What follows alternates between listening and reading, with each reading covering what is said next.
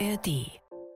Ich weiß nicht, wie es euch geht, aber mir hat der Supermarkteinkauf schon mal mehr Spaß gemacht als in den vergangenen Monaten. Nicht nur, dass ich manchmal richtig gehend erschrecke, wenn die Kassiererin oder der Kassierer den Betrag nennt, den ich bezahlen soll, weil der nämlich plötzlich in der Regel wirklich deutlich höher ist als früher. Manchmal sind die Regale auch einfach leer. Ich frage mich dann immer, ist das jetzt eigentlich so beliebt, was ich da einkaufe? Aber das ist wohl nicht der Grund, denn Lücken in Regalen sind im Moment keine Seltenheit. Manche Supermärkte haben sogar schon Probleme, weil sie nicht genug Waren haben, die sie verkaufen können. Wenn ihr diese Folge gehört habt, dann wisst ihr in rund 10 Minuten, was da los ist im Handel und ob der Eindruck stimmt, dass es diese Probleme früher irgendwie nicht so gegeben hat. Das ist 10 Minuten Wirtschaft, jeden Wochentag neu in der ARD Audiothek und überall da, wo ihr gerne Podcasts hört. Heute mit mir, Astrid Kühn. Hello!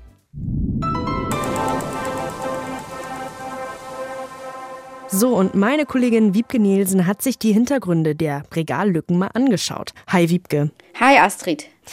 Sag mal, woran liegt denn das, dass jetzt manche Regale im Supermarkt leer sind oder naja, dass da zumindest deutliche Lücken zu sehen sind. Naja, der aktuell wohl wichtigste Grund sind Warnstreiks und zwar in der Logistikbranche und ganz konkret in Lagerhäusern. Denn schon seit sechs Monaten laufen da Tarifverhandlungen zwischen dem Handel und den Gewerkschaften. Und ja, jetzt ganz aktuell hat Anfang der Woche der Handelsverband Deutschland HDE für die Arbeitgeberseite die Gespräche gestoppt. Also zumindest mit den ähm, Gewerkschaften auf Landesebene. Und jetzt stattdessen ein Gespräch mit der Verdi-Bundesebene gefordert. Wann das aber geführt wird, wird, ob das geführt wird, wie lange sich das Ganze also noch zieht, diese Tarifrunde, das weiß keiner. Man kann aber schon feststellen, dass besonders betroffen kleine und äh, mittelgroße Filialen sind. Ganz einfach, weil die kaum Lagerfläche haben und quasi so von der Hand in den Mund wirtschaften. Und wenn dann mhm. kein Warennachschub kommt, ja, kann man sich das vorstellen. Ne, dann entstehen eben diese Lücken und ärgerlich. Also nichts zu verkaufen. Genau, dann können die nichts verkaufen, wir können nichts kaufen als Verbraucher. Und mhm. ärgerlich aus so einer Nachhaltigkeitsperspektive ist übrigens auch, dass teils wohl auch frische Waren verderben, weil sie wegen der Streiks nicht rechtzeitig im Geschäft dann ankommen. Die liegen dann Ach, irgendwo nee. lange rum. Ja, gut, das ist ja auch super ärgerlich. Okay, aber die Streiks sind nicht der einzige Grund für die Regallücken, oder? Also man hört ja auch oft von harten Preisverhandlungen zwischen Herstellern und Handel. Ist das jetzt nur ein subjektiver Eindruck oder ist das tatsächlich mehr geworden, dass man einfach diese Probleme im Supermarkt hat, die man vielleicht früher gar nicht kannte? Genau, also das habe ich den äh, Handelsverband HDE auch gefragt, ob das mehr geworden ist. Aber ähm, er sagte mir, der Höhepunkt sei da wohl überschritten. Also man hat es ja auch vielleicht mitbekommen, selber auch auch oder auch aus der Medienberichterstattung, dass es da so ja, harte Preisverhandlungen eben gab, mhm. Konflikte gab zwischen zum Beispiel Edeka und Coca-Cola, Edeka und Mars. Besonders viel Druck auf dem Kessel war da in der Branche direkt nach dem Ausbruch des Krieges in der Ukraine, weil sich da schlagartig nochmal Rohstoffe verteuert haben. Und dann mhm. wollten die Hersteller, mhm. Kellogg's und Co., eben neue Preise aushandeln mit dem Handel.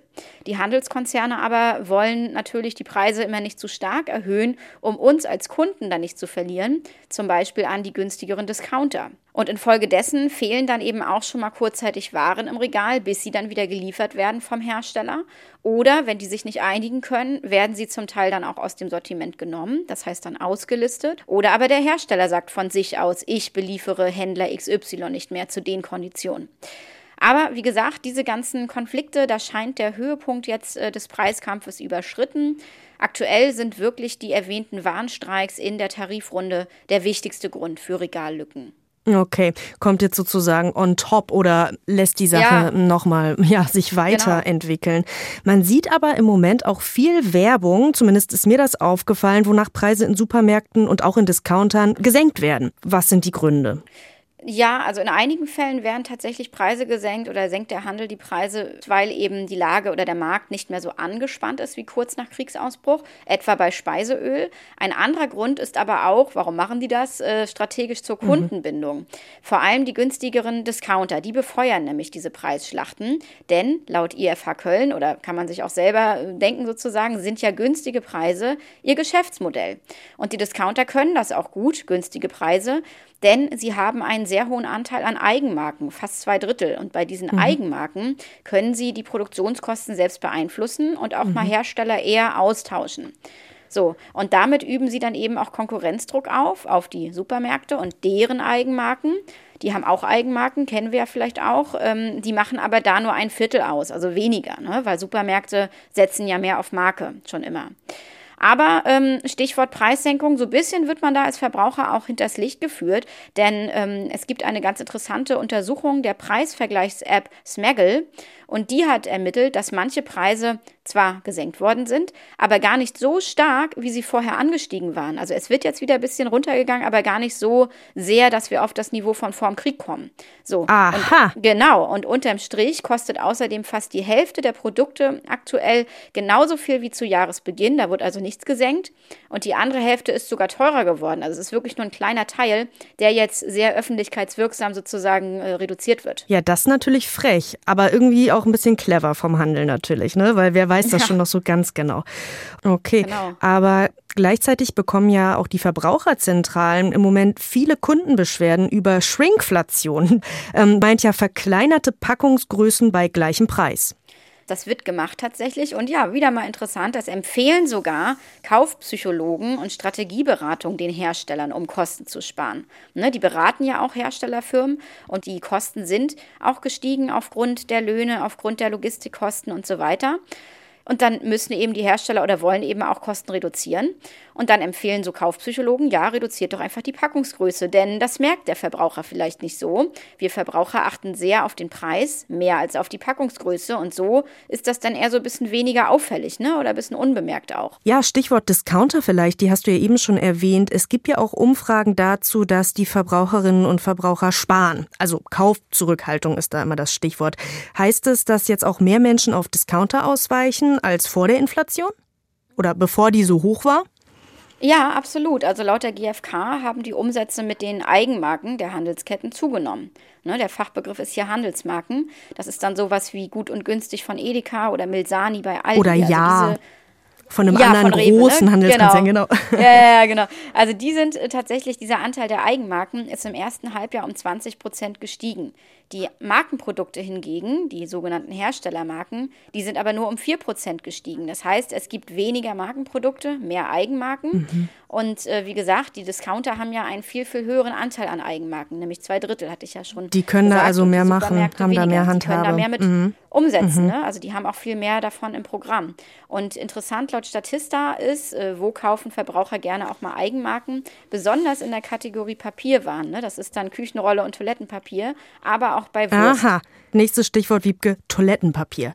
Das wurde mhm. ja besonders viel gehamstert ne, während ähm, der ersten Corona-Lockdowns. Könnte sich denn sowas wiederholen? Also könnte es sein, dass jetzt wieder gehamstert wird? Also, wenn nicht wegen Corona, dann wegen der Preisverhandlungen oder der Logistikstreiks, die du angesprochen hast. Ich meine, damals wurden ja, die Erinnerungen kommen bei mir gerade zurück, da wurden sogar ja teilweise äh, Waren rationiert oder es gab körperliche Streits in Läden um Klopapier. Ja, furchtbar, ne? Also kann man sich jetzt schon gar nicht mehr vorstellen, Gott sei Dank. Aber es wird wohl auch so wohl nicht mehr werden, wenn das denn, ne? Man weiß ja nie, wie es kommt. Aber der Handel zumindest ist sich ziemlich sicher, auch der Handelsverband HDE, dass er in der Lage ist, die Versorgung sicherzustellen. Hat er ja auch schon die vergangenen sechs Monate, als ja die Tarifverhandlungen schon liefen, da haben wir auch gar nichts von gemerkt sozusagen. Ne? Also die Lage ist sichergestellt. Und ähm, ja, diese erste Lockdown-Phase, das fand ich auch ganz gut. Da sagte der HDE zu mir, das war tatsächlich, Zitat, objektiver Unsinn. Ja. Ne? Das heißt, die Leute haben das wirklich befeuert war Quatsch, mit ihren Leute. Hamsterkäufen. Es war Quatsch. Sie haben, genau, ganz genau, also die haben eine Mangelphase herbeigekauft oder herbeigeführt und darauf war der Handel dann nicht vorbereitet. Denn normalerweise ähm, zum Beispiel wird äh, Toilettenpapier gar nicht so oft oder gar nicht täglich in die Läden geliefert. Jetzt wurde aber über die Maßen aus irgendwelchen Ängsten ähm, das angefordert oder nachgefragt. Das war eben, wie gesagt, eine irrationale, ähm, unvorbereitete Situation, wohingegen die Möglichkeit von Streiks oder eben auch so längeren äh, Preisverhandlungen, die haben Händler stets eingepreist. Okay, also muss ich mich jetzt nicht wieder vorbereiten und äh, zum Boxtraining gehen, um mich durchsetzen zu können, um nee, im, im Kampf Gewalt ums, ist keine ums Klopapier. Lösung, sowieso. genau. Aber sag mal zum Schluss vielleicht noch, wie wird es denn preislich weitergehen? Kann man da ein bisschen in die Glaskugel schauen? Ja, das ist ja eigentlich auch eine interessante Frage. Ne? Nicht nur bekomme ich die Waren, sondern was wird, da, was wird das dann kosten? Da muss ich leider eine kleine negative Nachricht hier vermelden, denn alle Experten und Branchenkenner sind sich so gut wie einig, dass wir das Preisniveau von vor Corona wohl nicht zurückbekommen werden. Ne? Also das von Anfang 2020. Im Gegenteil, manche Markenhersteller haben sogar noch weitere Preiserhöhungen angekündigt, etwa Procter Gamble oder Unilever. Natürlich auch immer auf die Gefahr hin, dass sie dann Kunden an die schon erwähnten erwähnten billigeren Eigenmarken der Discounter und somit dann Marktanteile verlieren. Ja. Liebe Wiebke, das war jetzt ein ganz schöner Ritt, aber jetzt ist mir auf jeden Fall klar, was da gerade abgeht im Supermarkt und auch hinter den Kulissen. Vielen Dank dafür. Sehr gerne. Meine Kollegin Wiebke Nielsen hat's gesagt, wir müssen uns wohl ein Stück weit an höhere Preise im Supermarkt gewöhnen, aber es gibt Alternativen und Hamstern ist keine Lösung und hilft vor allen Dingen auch nicht gegen leere Regale, eher im Gegenteil. Und weil ich immer so gerne mit Wiebke plaudere und dieser Podcast 10 Minuten Wirtschaft heißt, sage ich jetzt schnell Danke fürs Zuhören. Wenn euch die Folge gefallen hat, dann hört gerne morgen wieder rein oder lasst uns gleich ein Abo da, dann verpasst ihr nichts mehr von uns. Ich bin Astrid Kühn, tschö und bis bald.